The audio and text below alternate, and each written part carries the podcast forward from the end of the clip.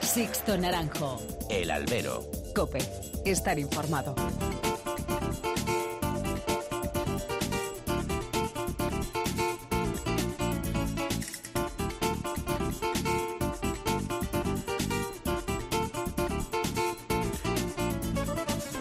Tal? Muy buenas y bienvenidos a esta nueva emisión del Albero, a la cita con los toros, que tenéis todas las semanas aquí en cope.es. Han recibido un cordial saludo de quien nos habla de Sixto Naranjo y en nombre de todo el equipo que realiza este programa. Concluida la temporada en ruedos europeos, la mirada del mundo del toro vira ahora hacia América. Toreros, aficionados e incluso ganaderos, como en el caso de Lima, ponen rumbo a tierras latinas. Y un año más, y esto no acaba nada más que empezar, ya han llegado voces denunciando el abuso de poder de algunos diestros con la imposición de estados de escaso trapío. Lo hemos visto ya este fin de semana con Enrique Ponce en Guadalajara, el coso, dicen, de mayor exigencia en el país mexicano. Es algo ya endémico, lo hemos visto aquí en España este año y en América se multiplica. Y es que se pierde el respeto al toro y se intenta rebajar su integridad y trapío en contra de los intereses de quienes pagan una entrada por ver un espectáculo en el que se siguen creyendo. El toro debe ser el principal protagonista de la tauromaquia, un toro que imponga, no que dé pena. Un toro sin indicios de nada, no con supuestos fraudes a cuestas. Solo así daremos categoría e importancia a lo que hace un torero delante. En América es verdad que el toro, por razones de selección y también climáticas, sale por chiqueros un animal de menor volumen, pero no se puede rebajar aún más el listón como algunos pretenden. La América taurina es otro de los pilares de la fiesta. No todo empieza y acaba en España, pero para ello hay que ayudar a dar categoría a todo lo que sucede en este continente. De no ser así, iremos perdiendo batallas. Piénselo, taurinos. Comenzamos. Sixto Naranjo. El albero. Cope. Estar informado.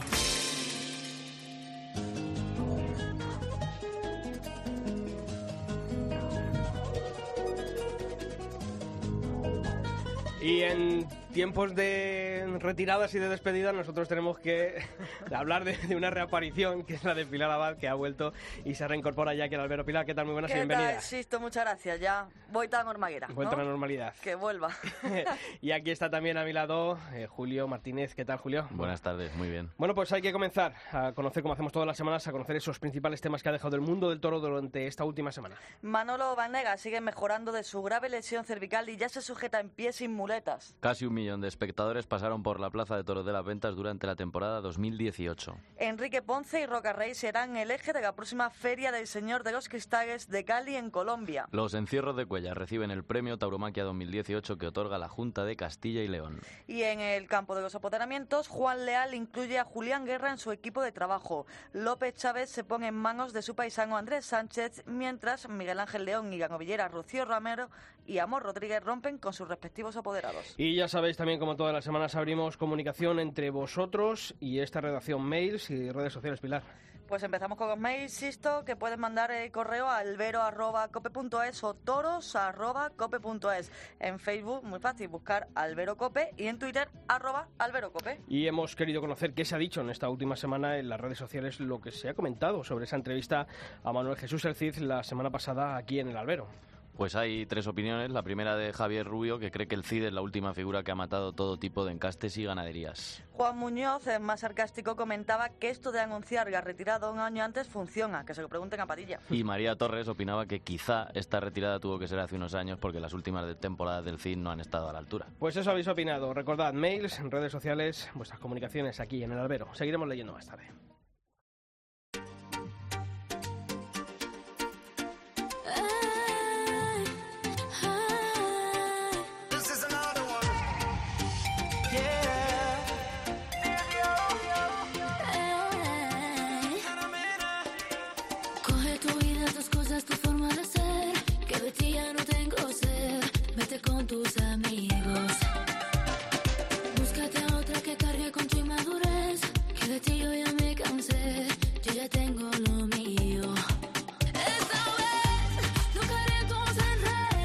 Tenemos que empezar esta nueva edición del Albero hablando con un hombre mm, veterano en las lides ganaderas, eh, propietario de uno de los hierros, santo y seña del campo bravo español, que tantos éxitos ha deparado a tantos y tantos toreros y en tantas plazas. Y además, en una ganadería, bueno, pues que ha tenido un cambio este año en cuanto a también la dirección junto, junto a él, junto a su vera. Y yo creo que hablar, chicos, Pilar, Julio, de, de la ganadería de Núñez del Cubillo es, a- es hablar ¿no? de una de las ganaderías pues punteras ahora, en- en- durante muchos años en, en Sí. la actualidad taurina. Yo siempre recuerdo cuando era pequeño que decía que quería ser torero con algún amigo y pero que a ti que te gustaría matar y yo siempre decía, pues cubillo me gusta, ¿eh? eso, eso me viste bien. Yo es que creo que sí, ¿no? Que, que todo siempre nos viene a la mente, además también muchas veces eh, para plazas y para toreros es eh, ganadería talismán, ¿eh? Efectivamente, y además nuestro invitado que es eh, Núñez, y de hablar ya también de ese apellido es eh, decir mucho en cuanto a la historia de la tauromaquia, pues mm, denota ¿no? la tradición que tiene el toro en esta casa ganadera. Don Joaquín Núñez Benjumea, ¿qué tal? Muy buenas. Sí, encantado de oírle, ¿qué tal? Muy bien, don Joaquín. Lo primero, muchísimas gracias por atender la llamada del albero y de la cadena COPE. Y le tengo que preguntar, mm, hemos terminado la temporada 2018 y la verdad es para estar contento, supongo, ¿no? Sí, sí, pues, pues sí, mira, sí, es verdad, sí, sí, estamos contentos, sí, sí sin, sin mucho triunfalismo, pero bueno, pues, pues hemos cubierto el expediente, como se suele decir, ¿no? Han Sí. sido, han sido, bueno, pues una, una temporada en la que, bueno, pues se han lidiado, bueno, pues como siempre suele ser habitual, un número importante de corridas de toros. Tenemos aquí las estadísticas, 24 corridas de toros. Pero, don Joaquín, si yo le pregunto por, por una eh, con la que usted tiene especial recuerdo mm, de esta temporada, ¿con cuál se quedaría? Bueno, hombre, como yo encima además no ando muy bien de memoria, pues la última. Que no fue mala. Que era de Zaragoza, ¿verdad? Zaragoza sí siempre la preparamos con mucho tiempo. En la última sabemos que es importante y, y bueno, y los cuatro últimos años, a Dios gracias, pues ha salido bien. Entonces, quizás por eso, ¿no? Ha habido de todo, ¿no? Comprendo, ha habido quizás corrido a lo mejor mejor y otras peor, ha habido de todo, ¿no? Pero en fin, Y don, don Joaquín, ¿cuál es el secreto para estar tantos años allí en la cumbre? Porque en el mundo de la ganadería, siempre decimos, no, dos, y dos no son cuatro, eh, siempre hay baches, hay rachas, pero ¿por qué ese trabajo eh, está llevando a cabo mm, usted en su casa y, esa regularidad tan grande que, tiene su ganadería? Bueno, bueno, yo se lo agradezco mucho los favores que usted me está así dando ahora mismo, porque ha habido regularidad relativa, ¿no? Pero en fin, es verdad que desde hace 36 años empecé con el Gano Bravo, pues he pasado muchos rachos de todo tipo y que ha ido mejorando poco a poco, sí es verdad. Mm, Yo no tengo más que aparte de darle gracias a Dios por los éxitos, es decirle que he dedicado mucho tiempo a la ganadería y mucha afición y quizás es- eso puede yo presumir, pre- presumir si acaso de- del tiempo que he dedicado, comprende y bueno y otro y, y la suerte la suerte sí. Bueno y después que no las figuras me, me han ayudado porque si no no es fácil comprende Normal. Fíjese, don Joaquín, y le pregunto por en el aire que va, que va Sisto, ¿no? De la regularidad, pero en el año 99, que lidian 32 corridas de toros, que es el año en el que más lidian, hasta hoy eh, nunca han bajado de 22, 23 corridas. ¿Cuál es el éxito o el- la fórmula o la receta para siempre tener tanta cantidad de toros y mantener esa regularidad, ¿no? Porque al final, si echan muchos toros y no funcionan, el propio circuito te, te tira para atrás. Sí, es verdad, es verdad. Eh, usted es que también, usted está de memoria regular, porque los fracasos que hemos tenido de, de eso. Lo que pasa que muchas veces, pues, eh, eh, dice uno, ¿cómo está su ganadería? Está, muy bien. Digo, mire usted, las menos malas, por lo menos, de las menos malas, porque todos tenemos que sufrir ratos malos y, y, desaciertos y es muy complicado, es muy complicado, pero también es apasionante lo de la ganadería y, y compensa el tiempo que se le dedique, ¿no? Y repito que eso no hay muchos ganaderos que tengan el tiempo o lo quieran dedicar a esto como me pasa a mí comprende? Don Joaquín, Venga. ha hablado, ha hablado de las figuras. Eh, es importante, ¿no? Pero muchas veces eh, algunos ganaderos también dicen, bueno, oye, las figuras eh, quieren su toro, pero yo creo que ha, ha habido sintonía, ¿no? Siempre entre las figuras del toreo y, y el, y el toro que busca la ganadería de Núñez del Cubillo. Sí. Verdad que claro que hay, aquí hay una coincidencia que no la hay en todas las ganaderías y el gusto mío con lo de los toro- toreros, porque hay muchos ganaderos pues que les gusta otro tipo de toro y claro que será muy brillante para otros gustos también, pero no es precisamente el- lo que acompaña mucho a los éxitos de los triunfos, ¿no? y, y claro, pues quizás también... ¿Me, me oye usted? Sí, Sí, sí, sí. lo oigo, lo oímos perfectamente, don Joaquín. Pilar. Don Joaquín. Joaquín, Dígame. hola. ¿Qué, qué torero ha marcado más eh, la ganadería? ¿O qué torero tienen ustedes Pues como, mira, como eh, referencia ¿no? para la Pues ganadería? mira, empezamos, empezamos quizá con Espartaco. ¿eh? seguimos, seguimos con este, con José Tomás, Jesulín, ¿cuánto nos ayudé? ¿Cuántas corridas toreo Jesulín nuestra siempre con triunfo? Últimamente, pues eh, tenemos Manzanade. Este año nos dan la satisfacción que nos decían el otro día el que se ocupa, Manolo Sánchez Mejía, que se ocupa de la venta de, de, la, de, la de escoger las corridas de Roca y dice que Roca quiere para empezar con Cubillo. Pues fíjense, pues para nosotros es un honor enorme y una obligación que tenemos más a dedicarle a, al gusto de ellos, porque es el que nosotros seguimos, comprende. Ujú. Don Joaquín, eh, ha sido, bueno, como decíamos, ¿no? un, un año de, éxitos, pero ha sido también un año de, cambio en, la ganadería. Su hijo Álvaro decidía, bueno, pues poner un, un punto y, final o seguido en, en la casa ganadera, se- siempre acompañándole a usted. Ha entrado eh, su nieto Álvaro de la Campa. Eh, ¿Cómo está, cómo ha sido este año junto junto a Álvaro? Bueno, pues estupendo, un chico encantador y nieto mío, con su carrera terminada en sus 25 años y mucha afición, y entonces me ayuda mucho, ¿no?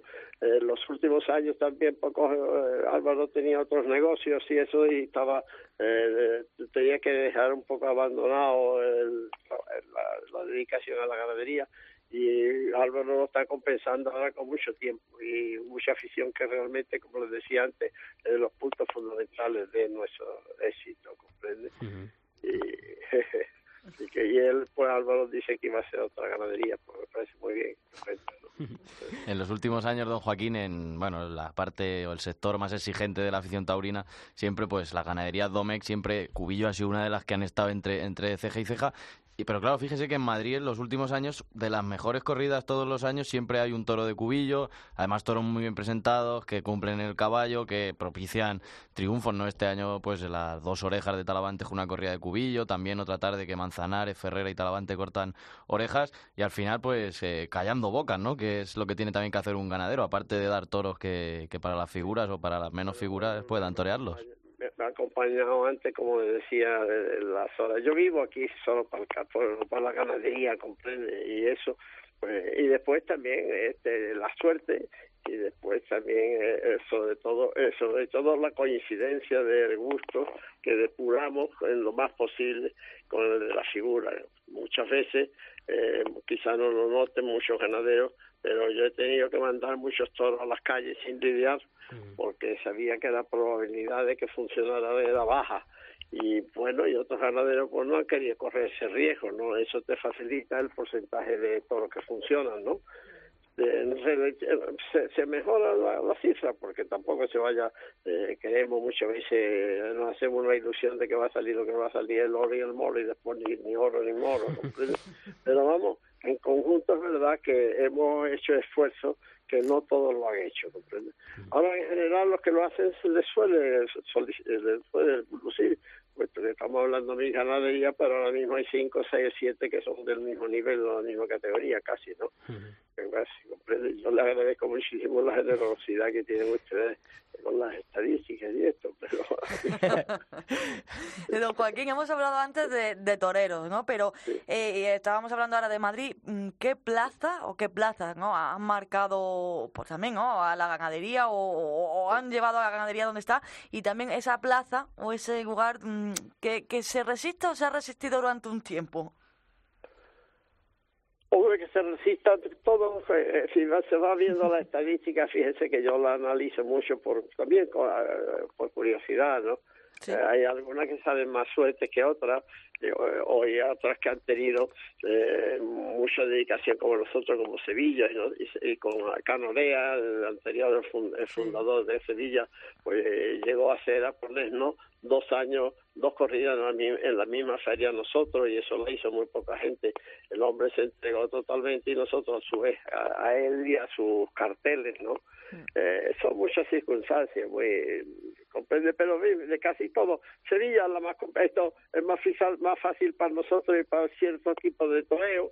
Madrid es más complicada, también es de mucho más bri- brillantes las, los triunfos de Madrid que los de otros sitios porque requieren un toro muy especial, como le pasa a esta gran ganadería de, de, de- de Victoriano del Río, que con ella no se puede competir en Madrid porque ellos tienen un toro eh, muy regular, con que transmite muchísimo, y bueno, y en cada sitio hay el, el toro, precisamente, ¿no? Y después en Sevilla también tenemos un, un- eh, eh, eh, eh, Juan Pedro, que es otra ganadería magnífica. Hay muchas muy buenas, la verdad es que muchas veces en general se desestima ah, la cantidad que hay que tienen una regularidad estupenda. Después muchas veces se exige quizá algunas más que otras. Es como todo, pero bueno, todo tiene su, está, su está bien que le exijan a uno porque eso significa que uno está ahí arriba. Don Joaquín, eh, ¿qué hay preparado allí en el Grullo de cara, de cara a la temporada 2019? ¿Ya se pueden avanzar algunos destinos donde va a estar Núñez del Cubillo la próxima temporada? Bueno, la, la- la palabra no tienen los, los eh, las figuras, ¿no? Ya no han anunciado que su deseo de venir a echar los primeros vistazos, pues eh, un Roca y un Manzanares, que ahora mismo son los dos indiscutibles. Este Roca ha sido un regalo del cielo, este hombre nuevo que ha venido empujando muchísimo, que les va a obligar a nosotros también a ponerse a su nivel. Bueno, se le da un, un atractivo estupendo. Y a mí me obliga, como se puede imaginar, cuando viene una figura de esa, pues hay que volcarse y, y a lo que quieras, ¿no? Vuelve- el Cubillo estará en Madrid, estará en Sevilla, Sí, supongo sí, estará sí, sí, en no, Pamplona. no, no, exactamente, tenemos tenemos unos cuantos eh, sitios que son que con mucha regularidad nos lo demandan, ¿no? El mercado francés también me responde muy bien y un mercado muy selecto con unos carteles muy buenos y, y una empresa que, que son envidiables, no sé. Pues, don Joaquín Núñez, agradecidos porque haya estado aquí esta semana en el albero en la cadena COPE, desearle toda la suerte del mundo para ese 2019 y a mantener esa regularidad de la que tanto hemos hablado en esta entrevista. Eh, muchas gracias por mi parte por tanta generosidad, yo se lo agradezco y le doy un abrazo, un abrazo muy fuerte a todos ustedes. Un fuerte abrazo. Venga, Gracias. adiós, adiós, adiós. Sixto Naranjo. El albero. Cope. Estar informado.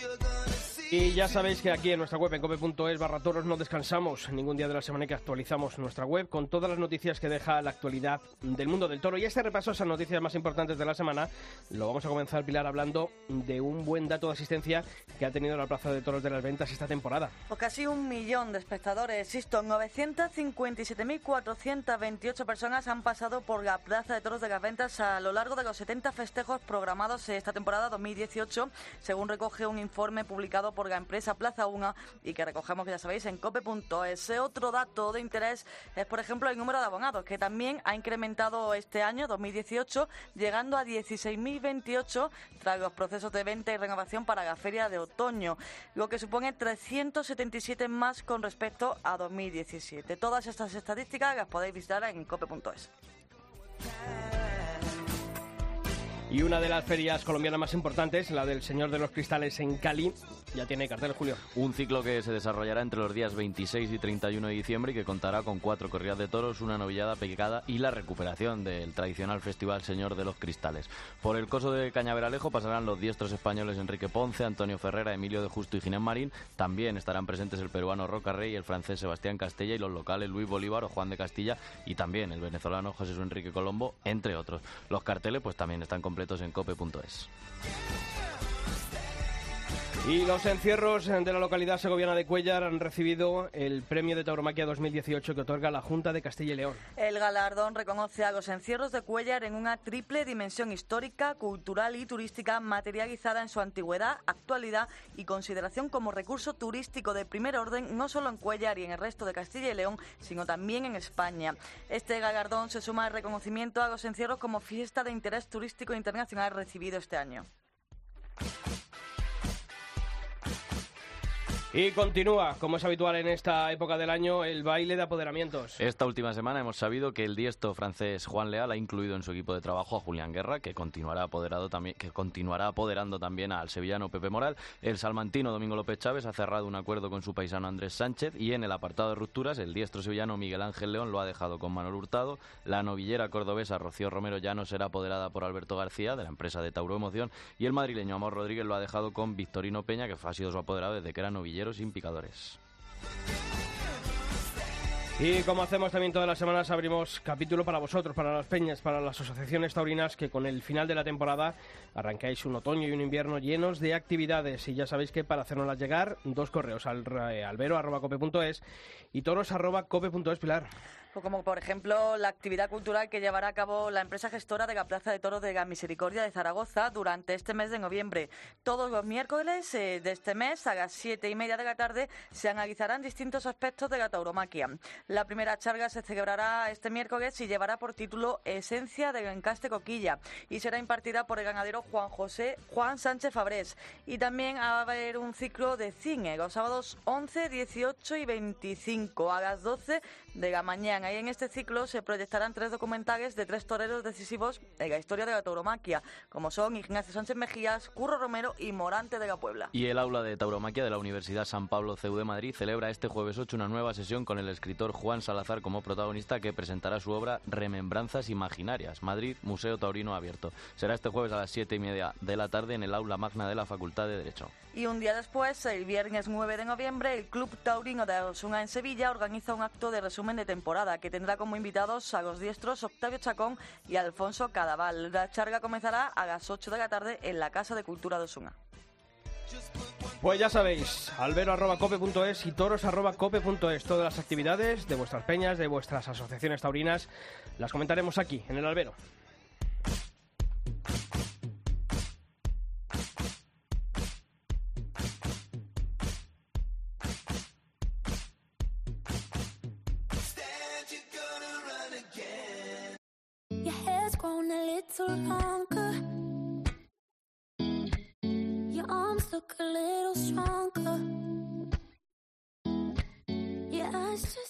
Sixto Naranjo. El albero.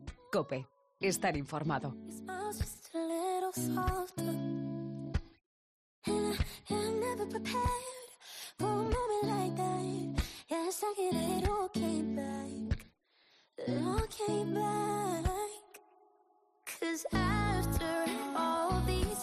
Chicos, yo creo que mm, de todas las noticias que este otoño taurino nos está dejando, una, una de las mejores nos ha llegado es estos días, ¿verdad? Cuando hemos visto sobre todo un par de fotografías que nos hacen alberga- albergar muchísimas esperanzas. Pues sí, ¿no? Yo creo que, que eso es lo que estábamos todos esperando, ¿no? Y, y deseando ver eh, esa imagen, ¿no? Que hemos podido ver durante, durante estos días y que ya esperamos que de ahí ya ese pasito que queda más eh, lo, lo consiga cuanto antes y si no, cuando tenga que ser, pero por lo menos vemos esa evolución, ¿no? En el torero. Cuando los toreros siempre se lesionan, pues siempre queremos volver a verlos en el ruedo, pero cuando hay tanta gravedad, pues al final, oye, verlos de pie y verlos felices, eh, a gusto, pues oye, eso es lo importante. Luego de torear, pues ya veremos. Pasitos cortos, pero, pero seguros, en lo que está dando nuestro siguiente protagonista. Eh, un toro eh, en la plaza salmantina de Ledesma le dejó postrado en una silla de ruedas el pasado mes de mayo. Él está ahora ingresado en el Hospital Nacional de Parapléjicos y hemos dicho, lo acabamos de decir, que hemos visto una buena imagen que nos denota que Manolo Vanegas va por el buen camino. Manolo, ¿qué tal, torero? Muy buenas. Hola, buenas tardes. Lo primero, ¿qué tal estás? Porque mm, la verdad es que aquí hemos evitado un poquito los primeros meses porque estaba todo muy reciente. Hemos querido hablar contigo cuando ya todo ha ido bien, aunque nos hemos estado, bueno, pues conociendo el estado de salud. Pero queremos conocer a día de hoy cómo está Manolo Vanegas. Bueno, la verdad que bastante motivado, ¿no? Como desde el principio, con mucha ilusión, con la mente siempre muy positiva.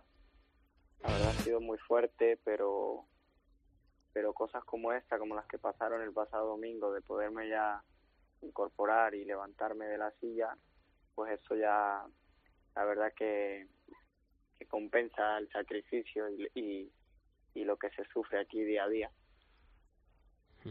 ¿De dónde saca uno las fuerzas, Manolo, para, para seguir en la lucha? Pues eso yo no lo sé, ¿no? Porque creo que cada persona es muy muy distinta. También es cierto que, que si el ser humano fuese capaz de saber todo lo que la mente puede hacer, o por lo menos tener el conocimiento de, de un 80% de lo que la mente puede hacer, haría muchas cosas, ¿no? En mi caso, el siempre estar positivo, aunque es verdad que han habido semanas muy duras, porque ahora mismo miramos una imagen de Manolo Vanegas parado, ¿no? Pero, o sea, de pie, pero han habido imágenes de un Manolo Vanegas destrozado de del no poder hacer nada porque no es porque no quiera, sino que el cuerpo no respondía, ¿no? Entonces, ha sido duro, pero siempre tenemos que quedarnos con lo con lo bueno y lo positivo. Manolo, ¿cuál fue la sensación? ¿no? Estabas diciendo, después de tantos días duros, después de, todo lo que estás pasando, ¿no? pero el verte, ¿no? estábamos diciendo, ver esa imagen, si para nosotros ha sido una felicidad inmensa, yo no sé cómo, cómo, cómo habría sido, cómo ha, sido para ti, ¿no? El, poderte mantener de pie sin estar ayudado. ¿Qué sentiste en ese momento? ¿Qué, ¿Cuál fue tu reacción? Bueno, sobre todo muy emocionante, ¿no? Porque después de ver todo tan grande y en así ya se ve todo de, de otra manera y ya luego volver a, a, ver la vida un poco a lo normal, ¿no? A la, a la, normalidad, ver a las personas ya no verlas de, de abajo hacia arriba, sino verlas cara a cara, todo eso la verdad que impresiona mucho.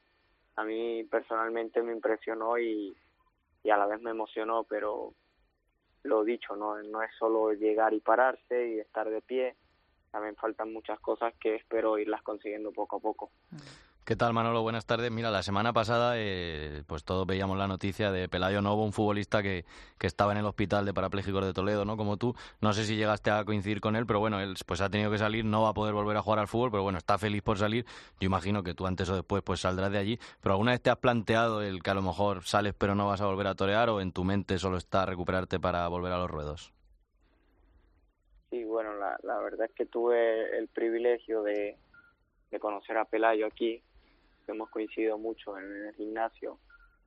Eh, pero son personas de las que de las que nos tenemos que fijar porque aquí nos fijamos de, de todos, ¿no? no solo de él, sino cada quien se fija del otro para buscar la manera de, de mejorar y la manera de que tenemos que tener en cuenta que siempre hay alguien que está peor que nosotros, ¿no? En este centro, por ejemplo, se, se vive eso mucho, cada, cada día llega una persona que está peor y, y bueno, eso es una fuerza de moral que tenemos que, que saberla, saberla coger y llevárnosla a lo bueno, ¿no? Entonces, en su caso, pues es una pena porque, porque bueno, yo creo que siempre a las grandes personas les pasan cosas muy duras. En mi caso, pues está ahí, todavía no se sabe si voy a volver a torear. Yo ya lo dije, eh, voy a hacer hasta lo último.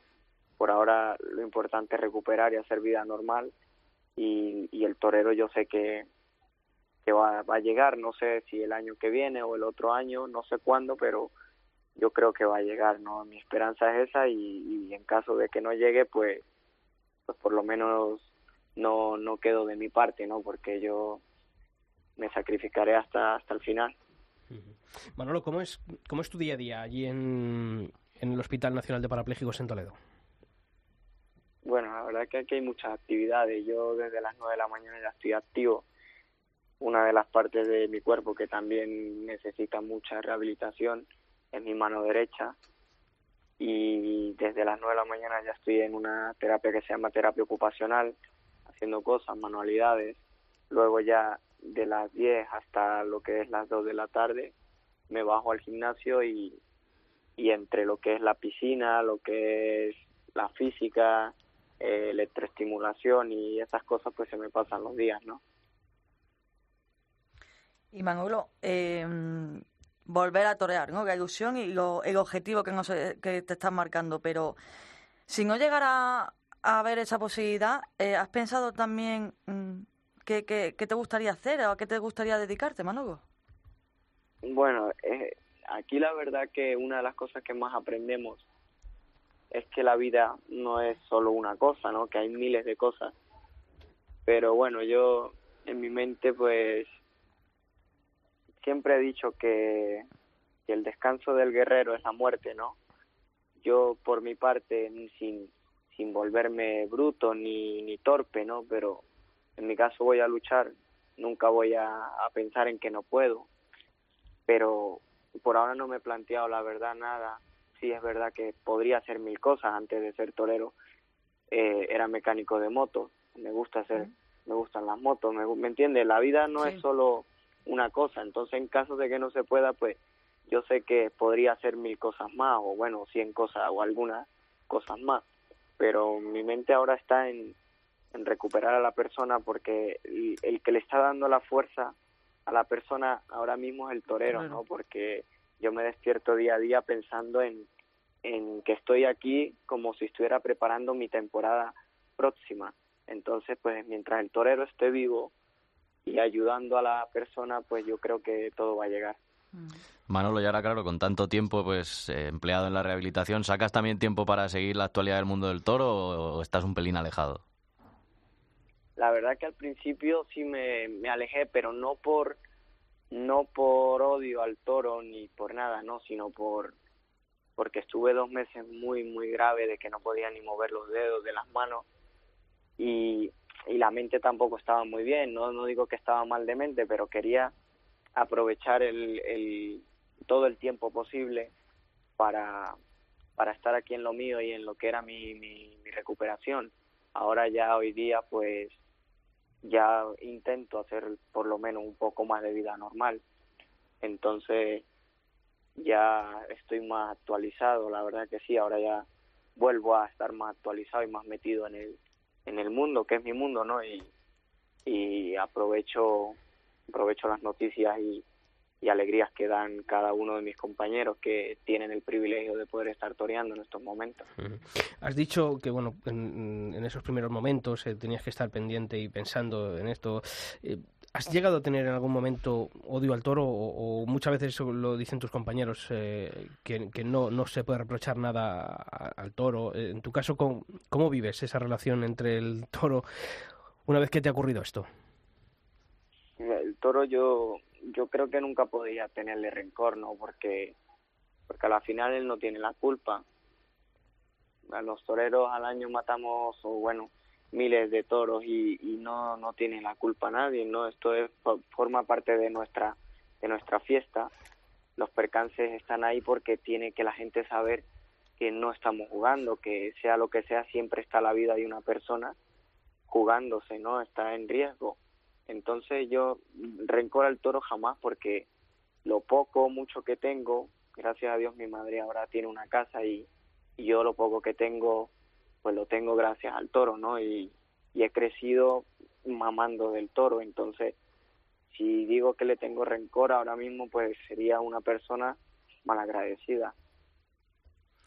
Pues Manolo Vanega, que nos alegramos mucho de hablar contigo, que estos pequeños pasos que estás dando en la recuperación pues sean el comienzo de una recuperación total, que seguiremos en contacto, seguiremos eh, preocupándonos por tu estado de salud y que lo que queremos es que de aquí a unos años volver a llamarte, pero en este caso para hablar de triunfos, ¿te parece?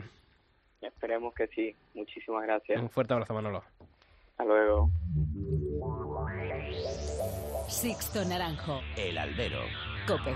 Estar informado.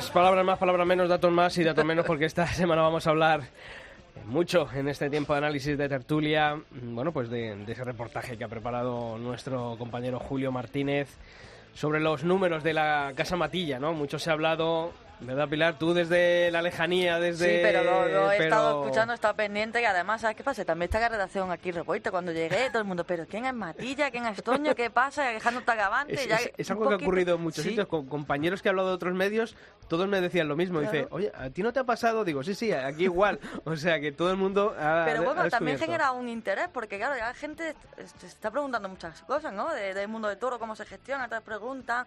Y, oye, entonces hay empresario, pero también puede ser apoderado. Y entonces, digo, oye, pues también, mira. Elsa, nuestra compañera Elsa González, el otro día aquí en la radio, Ah, que me claro, cogió y me, me- y me dijo, pero, pero tan malo es este matilla.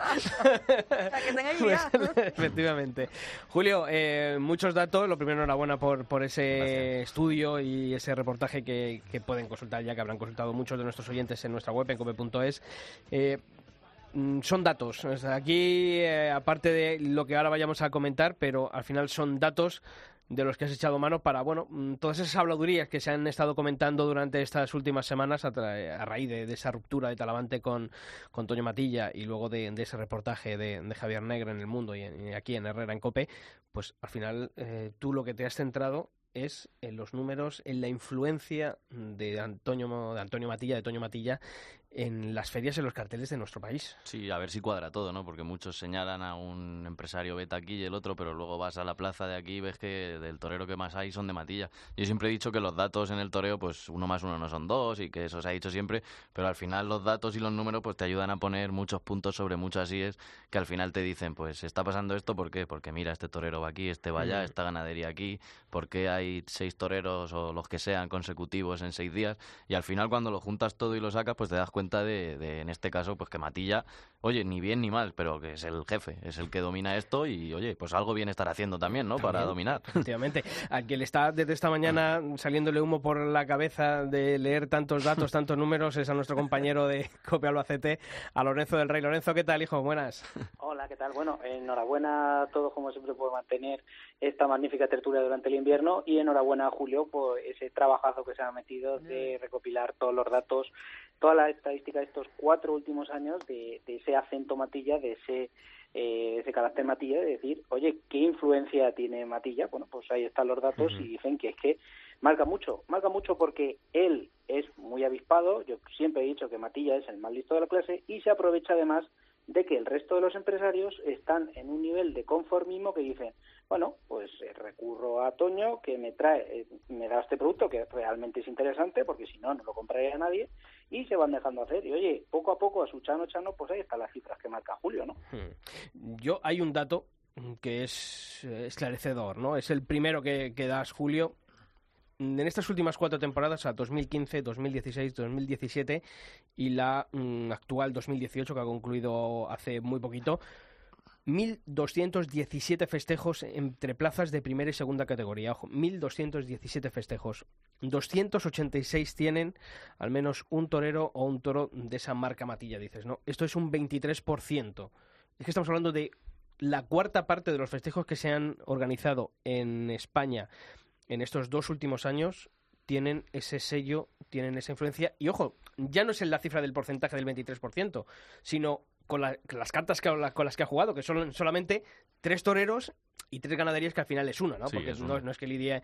Con tres toreros y una ganadería, dividida en tres hierros, ha logrado que, que copar el 23% del mercado. A mí y eso me contando, parece... y contando también en las 1217 festejos novilladas y corridas de rejones que el ahí no, Claro. no tiene influencia ninguna como lo ponen en el sin especular con posibles historias que Sí, siempre sí. se ha dicho cuando lleva Diego Ventura y- pero Efectivamente. oficialmente Yo, yo creo que, no sé, Pilar, eh, Lorenzo, yo creo que es el dato esclarecedor, ¿no? Que con ese porcentaje eh, y ese número de toreros que, que lleva haya logrado copar ese número. Eh, yo no digo ni que sea bueno ni que sea malo. No, Coincido eh, con Lorenzo de que es el más listo, es el más trabajador Mm. y a, y a él recurren muchos. Hombre, eso, una cosa está clara, si, si tantos van a él, o eh, algo, algo hará bien, ¿no? O algo está haciendo bien, eso, eso es indiscutible. Y además, y ya con los, con los datos que, que ha hecho, que ha hecho Julio, yo creo que también queda en evidencia, ¿no? Es decir, eh, y cuando todo el mundo estábamos hablando de Matilla y todo el mundo de Toro conocemos, ¿no? Y se habla de Matilla, algo también sabemos, ¿no? Lo que pasa que, claro, ahora ya con estos datos, pues yo creo que esto da todavía más luz, ¿no? Sobre, sobre lo que todos intuíamos o más o menos quiere saber, ¿no, Lorenzo? Claro, es que no es que sea, vamos a ver, eh, lo pone Julio muy bien en el artículo, no es que sea un monopolio, desde, es decir, no, no, no copa la gran parte, sí que es un, un, un 25%, que es una cifra muy sensible, pero claro, sí que te da una posición de preeminencia para tú negociar. Es decir, luego hay una cosa curiosísima que, que, que ve que lo apunta Julio también en el artículo, que es sus toreros siempre van a las ferias en días consecutivos, es decir, el 2, 3 y 4 van o mis toreros o mi ganadería, cosa que es muy curiosa, que decir, que da la sensación de que es el pack matilla, ¿no? Es decir, bueno, pues eh, tú quién quieres, ¿quieres a Fandi? Bueno, pues si quieres también a Manzanares o a Talavante cuando estaba uno de mis toros, lo tienes que contratar, ¿no? O sea, es un poco de la sensación de que organizar no se rompen mucho la cabeza los diversos empresarios de, de, provincia a la hora de organizar la feria y dicen, ¿qué hacemos? Pues vamos a llamar a Toño, que nos da este pack de toreros, claro. que es interesante, que lo volvemos a decir, mm. es que realmente... Depende eh, del presupuesto, pues tienes a unos o tienes a otros. Efectivamente, ahí está, o sea, ahí, ahí está la clave, ¿no? La madre del cordero, y ellos se van dejando hacer, y él, evidentemente, si tú no me dejas, si yo voy ganando terreno, y tú ganas y yo también, porque finalmente si el empresario que contrata esa marca Matilla no le interesase, no lo llamaría. O sea que si le gana a todos. Eso sí, a corto plazo o medio plazo eh, va a seguir aumentando esa influencia de Matilla, ¿hasta dónde va a llegar? O sea que eso también hay que ir pensando ya en el futuro, ¿no? Lorenzo. Sí. es lo que ha dicho. Bueno, yo cuando habla de Lorenzo, bueno, y, y también lo he hablado con él estos días, de que ponga a los toreros de forma consecutiva es totalmente lícito, ¿no? Y a él le gusta pues esa Sí. tournée por España, ¿no? Cinco días en Sevilla, tres en Madrid, cuatro en el puerto. El tema es, otros eh, apoderados, otros empresarios tienen la fuerza que tiene Matilla para exigir eso. Oye, que yo quiero poner a los dos míos o a los tres míos en tres días en Sevilla. Pues seguramente el empresario le diga, pues no, porque el tuyo va a matar la de Vitorino, el tuyo la de tal, y no van en días consecutivos.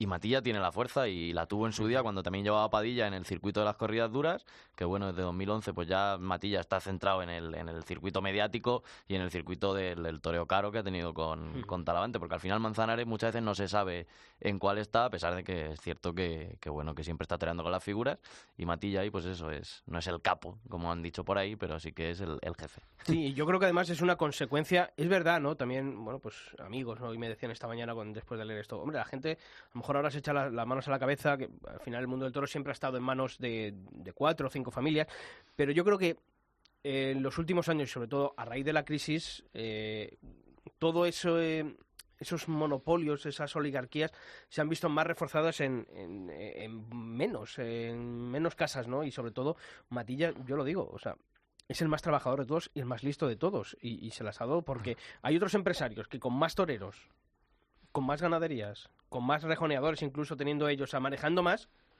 no, y andan luego llorando por las esquinas. Y abrimos cualquier portal y, y- y vemos ahí a cualquier eh, empresario, productor, llamar como queráis, siempre llorando porque yo, que- esto... yo, yo que defino como, como un superviviente, ¿no? Y yo creo que, que es verdad, y tú lo has dicho, cuando hemos estado en esa época de crisis, cuando hemos estado, eh, es verdad que, que ha sido el que, que se ha mantenido arriba, ¿no? Eh, a- a- cuando digo arriba no me refiero ni económicamente hablando ni nada, sino que se ha, se ha mantenido, ha sabido mantenerse eh, y, y ha seguido además recogiendo, ¿no? Entonces, yo creo que, que es indiscutible. Ahora, como bien decías tú antes, nos guste más, menos, esta fórmula, nos guste lo que sea, pero todos tengamos claro cuando se empiezan a hacer los carteles para la feria, eh, el primero que pensamos eh, es eh, Matilla y sus toreros, o sea, y, y eso lo tengamos todos claro. Y después también cuando muchas veces hemos hablado del cambio de cromos, ¿no? Entre, entre empresarios, es decir, que es que ahí también, lo que pasa es que, claro, eso aquí no va a seguir reflejado. Eso también hay que tenerlo en cuenta, ¿no? Otro dato bastante curioso, mm, eh, Julio, es la relación entre Matilla y Sevilla eh, y el porcentaje que en algunas eh, ocasiones sale en cuanto a la- los puestos que ocupan los toreros de Matilla. En, ojo, y volvemos a decir lo mismo, sumando festejos de rejones, novilladas y corridas de toros. Y más en Sevilla, más que en hay Sevilla, un que hay montón de un- novilladas. Efectivamente. Hay un dato sobre todo que dice que en 2017 ocuparon los toreros de Matilla 10 de los 23 festejos. Estamos hablando de que en el 43% de todos los festejos, si lo hubiésemos circunscrito solamente a las corridas de toros, el porcentaje se hubiese disparado al doble, eh, seguramente, pero solamente haciendo, o sea, incluyendo también novilladas, estamos hablando de que casi la mitad de los festejos en la Real Maestranza eh, estaban ocupados por, por toreros de, de Matilla. Eh, mm, la relación entre la empresa Pajés y, y Toño Matilla es más que evidente. Y además que la coyuntura ese año era muy buena, porque el año anterior Padilla había salido por la puerta del Príncipe, Manzanares y Sevilla no hace falta que digamos nada, Talavante es un torero que en Sevilla, fíjate las cosas que ha hecho, y luego el Fandi, ¿no? Que todos los años va a su corrida normalmente de Fuente Imbro o alguna El de sábado, esas siempre está. Farolillos, y es- Domingo de Resurrección, Manzanares está, en San Miguel, Talavante y Manzanares están, y siempre están ahí, pero claro, es que son muchísimos festejos, y luego que también se ha dicho mucho de los toreros de Matilla, de que muchos que no han ganado dinero y Matilla se ha llevado todo, pues yo habría que preguntarle. Yo creo que el Fandi, Padilla, Manzanares y Talavante en cuanto al tema de haber ganado dinero no, no tienen que, no, vamos, no tienen ningún tipo de queja. Entonces, por eso lo de los datos siempre ayuda a, a ver esto. No está el dinero que gana cada torero, pero seguramente que poco no sea. Y si están ahí, yo creo que a todos les conviene, ¿no, Lorenzo? Claro, no, y además eh, la cifra, no sé si la dio eh, Simón Casas o creo que fue Simón Casas, ¿no? Que había pasado el caché de Talavante en el último año de ciento y pico mil euros a, bueno, que había subido casi un 40%, ¿no? Entonces no será tan, tan mal negociador Matilla. Luego la pregunta es, que esta ya es un poco de maldad, ¿cómo va el reparto luego? O sea, es decir, luego no, en el sentido de que eh, evidentemente si tiene una relación contractual eh, con ellos es porque a los toreros les interesa y él también le interesa.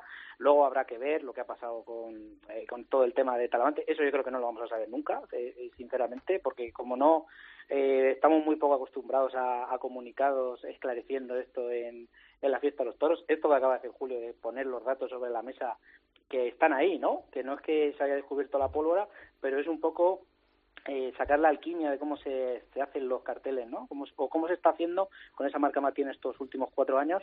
Pero yo tengo dudas y os lo planteo también de cara a la próxima temporada.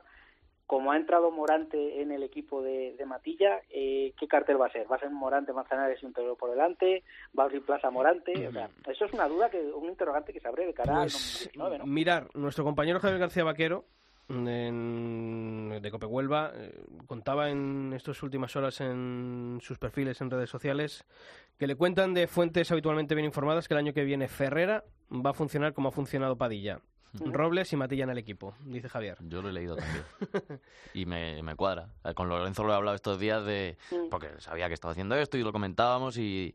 Oye, pues quién hay por ahí, está finito y tal. Y yo siempre decía, ojo Ferrera, porque yo creo que Ferrera cuando terminó la temporada ya se hablaba de que podía irse con, con Matilla. Y luego aparte que es un torero que, que encaja muy bien en ese cartel, con Morante, con Manzanares. Cuando he dicho encaja, nuestros oyentes no lo han visto, pero ha hecho así con los dos dedos como diciendo el dinero, el dinero. No, y con el Fandi también, que pone banderillas.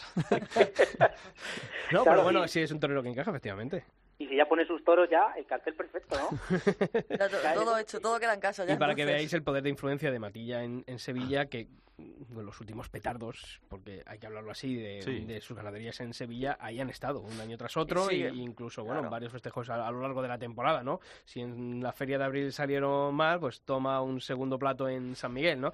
Luego, es que claro, pues al final a mí lo que me da un poquito de pena es que al final es la mediocridad del empresariado taurino, ¿no? Y que además- muchas veces se pone en manos del, del que es más listo, del que es más trabajador, con tal de que le saque las habichuelas, ¿no? Todo un empresario de la Plaza de Toros de Sevilla que al final tenga que, bueno, pues depender de un segundo tercero, pues dices tú, hombre, que está, que está Sevilla, que, es, que está en Sevilla, que usted lleva a Andrés Roca Rey, que, que usted tendría que mm, trabajar Claro, un poquito, ¿no? Pero no sí, dejárselo... claro, pero lo fácil, por así decir, que, ¿no? Ah, como, como bien decía aquí Julio, ¿no? Llamo a Toño y, y que me resuelva, entre ¿no? me resuelva una feria o me resuelva mm, una semana de toros o, o lo que haga falta, ¿no? Entonces, y a partir de eso ya voy yo elaborando los demás festejos que me, que me quedan. Mm. Porque- por- eh, hay un- una frase también, Julio, que dices que Madrid se escapa al control de Matilla. ¿no? Esas, Sí. esas estadísticas ya no son tan rompedoras en la Plaza de Toros de las Ventas. Sí, creo que son 287 festejos, ¿no? En, en cuatro años. ya 257. 257, claro, es complicado, de- pero aún así creo que es un 8% Un lo que, lo que tiene y, al final, pues lo que hablábamos de, de San Isidro en, en el de, de este último año, en el de 2008, los cuatro toreros suyos en cuatro días. Quiere decir que, claro, la feria entera de San Isidro o la temporada entera pues es muy complicado, pero no para Matilla, sino para todo el mundo, porque hay muchísimas novilladas, festejos de rejones, pero claro, eh, al final eh, en el circuito de figuras sus toreros siempre están. Claro, eh, Padilla, Manzanares, Fandi no son tampoco toreros de Madrid. Y Madrid en ese sentido no es como Sevilla, que el primer día que presentan los carteles ya está todo, hasta octubre ya lo han dicho todo. Madrid prácticamente va al día. Eh, se firman los carteles casi con ca- cada corrida. Si uno está bien, pues lo ponemos. Si no está bien, tal. Y Matilla ahí es inteligente. Con Talavante, fíjate, en dos años la cantidad de corridas que ha matado en Madrid. El año pasado fueron cuatro, matando una de Vitorino. Y Este claro, año también, entre Este las que tenía firmadas, la sustitución de que luego fue Puerta Grande, ha sabido rentabilizarlo para él y para, Claro, y para claro, los que es lleva. el Si es que mm, yo digo, o sea, si no es ni, ni mafioso, o sea, yo creo que aquí mm, el que esté libre de pecado, eh, como decía, ¿no? Jesús, en el Evangelio, que tiene la primera primera piedra, piedra. ¿no? En el mundo de los toros y en el mundo empresarial. Eh, obviamente, oye, aquí es un juego de poder, aquí cada uno juega sus bazas, juega sus cartas, y Matilla yo creo que las sabe utilizar. Y yo, estos datos de, mm, de influencia ¿no? sobre esto, no lo veo como un dato negativo para él. Yo estaría satisfecho, ¿no? De decir, oye, mi trabajo tiene sus frutos para mí y sus toreros tendrían que estar, vamos, dando palmas con un, con un apoderado así, me parece. Hombre, pero es que como torero, si te vas con Toño, eh, sabes que tienes asegurado X. ¿No? X festejo, además, que es que lo estamos viendo aquí por, por datos. Como ganadero, tal, o no sé cuánto. Es que, no es que no te merezca la pena, es que mucho más que eso, ¿no? Entonces, tú más, tú más o menos sabes que vas a tener una temporada de no sé cuántos festejos, sabes más o menos en qué plazas vas a ir a, a torear, eh, qué, pla- qué plazas no. Entonces, yo creo que eso también al torero, eh, aparte de garantía, vamos, que tiene que dar, un, claro, tremendo. exactamente, una tranquilidad. pero no, e- no entra cualquiera en ese circuito. Claro. no, claro, pero, hombre, claro, pero, pero bueno, pero los toreros de, o sea, yo creo que tienen que estar ahora mismo, va a terminar la temporada con una tranquilidad, bueno, está con la americana, pero una tranquilidad porque saben que el año que viene van a tener X festejos y, y saben que, que no, hombre, también te digo una cosa, también ellos en el ruedo también se lo están ganando, ¿no? Eh, Eso, eso está claro, pero, pero tienes ya esa garantía y tienes ya una, un, por lo menos tienes una tranquilidad. Es un poco la funcionarización total del torero. Es decir, Sí, eso es la parte negativa. Eso es lo que es, decir. es Te has adelantado, yo- pero esa, esa es la parte negativa que viene Claro, de esto. esto, es decir, yo eh, llegar y decir, eh, hacemos un contrato, eh, imagino, no sé si será por temporadas, dos, eso no, lo- no lo sabemos, escapa de nuestro control, pero él llega y dirá, pues 40 tardes, por decir una cifra así, al azar, ¿no? Y dice, bueno, pues tanto dinero, vamos más o menos a dar una aproximación, imagino yo, estos son, como digo yo, las cuentas del Gran Capital. Pero si el torero, imagínate que empieza en Valencia, empieza en Madrid y empieza a torear, que se encuentra en un momento magnífico y es el momento de poder ganar más dinero o poder decir, oye, yo creo que estoy, me encuentro en un momento fenomenal, pues dice, no, es que tenemos esto firmado y es lo que hay, ¿no? Es un poco llegar. Claro, también pensar al otro, y si no me encuentro bien y voy cómodo, bueno, pues yo me firma en esto y ya está, y quien, pa- y quien día pasa, año alcanza, ¿no? Que también donde queda esa competencia que queremos ver en los ruedos, de salir a morder cada día, de ganarse el puesto cada día, no sé, yo es un poco coincido plenamente contigo, Sisto, y es lo que ibas a decir, que, que, que estén las ferias y las temporadas hechas ya a- a- ahora, la temporada de 2019 ya firma y vamos a ir a esto, a esto, a esto, a esto, pues también le quita esto ya lo que decimos, ¿no? El- la capacidad de ser impredecible. Que es un poco lo que le ha pasado a Talavante, ¿no? A Talavante, Total, cuando se es. ve en el momento de decir, "Ah, aquí el que manda soy yo, no termina San Isidro, siendo el máximo triunfador. Yo creo que además indudable. Nadie pudo discutir, no hubo alguien, algún otro torero, aunque hubo puertas grandes, que le pudiese quitar ese, ese honor a, a Talavante, es decir, es el triunfador de la Feria de San Isidro por el nivel artístico y por la rotundidad de sus triunfos. Pero claro, si te topas con ese acuerdo en el que dices esto es lo que hay, este es el dinero, eh, no podemos romper esta baraja, pues se pierde un poquito lo que siempre ha sido el mundo del toro, ¿no? Hombre, Oiga, claro. yo ahora impongo porque soy el, el torero que, que, que- que puedo mm, eh, llevar gente a la plaza. O sea, también a él no le han dejado llevar gente a la plaza porque obviamente le, le cerraron las puertas de todas las plazas. Pero, pero claro, yo creo que, vamos a ver, eso son ellos conscientes, evidentemente. Igual que todos más o menos por fuera sabemos, eh, ellos cuando deciden, vamos, no, creo yo que Morante eh, sabrá dónde se ha metido también, en cierta manera, ¿no? Vamos, a ver, o sea, Y Toño. hablo, de Mar- hablo porque es lo último que sabemos, ¿no? Eh, ahora, después también tengamos la otra parte, por ejemplo, pues tengamos un caso, por ejemplo, de Cepeda y Pereira, por ejemplo, ese tándem, es decir, que eso también, eh, que la culpa tampoco la tiene Toño, ¿eh? Ahora, es decir, el torero elige también con quién se ha ido y más o menos elige lo, lo que va a tener de, de una temporada a otra, o sea, que es totalmente lícito, ¿sabes? Sí, lo pero que pasa cuando... es que se ha perdido la figura Ca- del sí, perdona, Julio, totalmente, o sea, estoy totalmente de acuerdo, claro, hombre, joder. Que se ha perdido todo, como decir, ¿no? Y después, eh, pues eso, eh, que ya sepamos las ferias más o menos, como tú bien decías antes, que, que se pierde ya, pues, pues sí, pues esas ganas, ¿no? Quizá esa ambición, ese, mm, la gana de comerte el mundo, pues que a lo mejor eh, si tienes esa baza, tienes un salvoconducto, no es que te regajen y que dejes de pisar el acelerador, pero a lo mejor te lo tomas de otra manera. Si todo tiene lo bueno y lo malo, eso está clarísimo. Eso es verdad. Eso está, eso está claro. Bueno, pues yo creo que le hemos eh, dado un buen repaso a, esta, a este reportaje Eh, marca Matilla, cuatro años de dominio. Así lo ha, lo ha titulado en nuestra web Julio Martínez. Lorenzo del Rey, que queda mucho invierno y, y habrá más tiempo y habrá seguramente más reportajes, ¿verdad, Julio? Sí, sí, sí, hay más empresarios por ahí que, que quieren ser reportajes. No, no, ha, habido, ha habido peticiones del oyentes esta mañana, ya, ya han llegado diciendo, oye, investigar a fulano, investigar a Mengano. Bueno, pues... Eso es que lo leen. Efectivamente, Claro. y así que habrá, habrá segundas partes. Lorenzo del Rey, un fuerte abrazo, amigo. Un fuerte abrazo y valor y al toro, como siempre, amigos. Muchas gracias. Julio Martínez, muchas gracias, enhorabuena y volvemos el martes, ¿vale? A vosotros. Pilar, bienvenida y aquí Muchas seguimos. gracias a vosotros y enhorabuena, Julio, de nuevo. Y a todos vosotros ya sabéis que la información taurina continúa todos los días de la semana en nuestra web en cope.es barra toros y que nosotros volvemos aquí en el albero el próximo martes. ¡Feliz semana!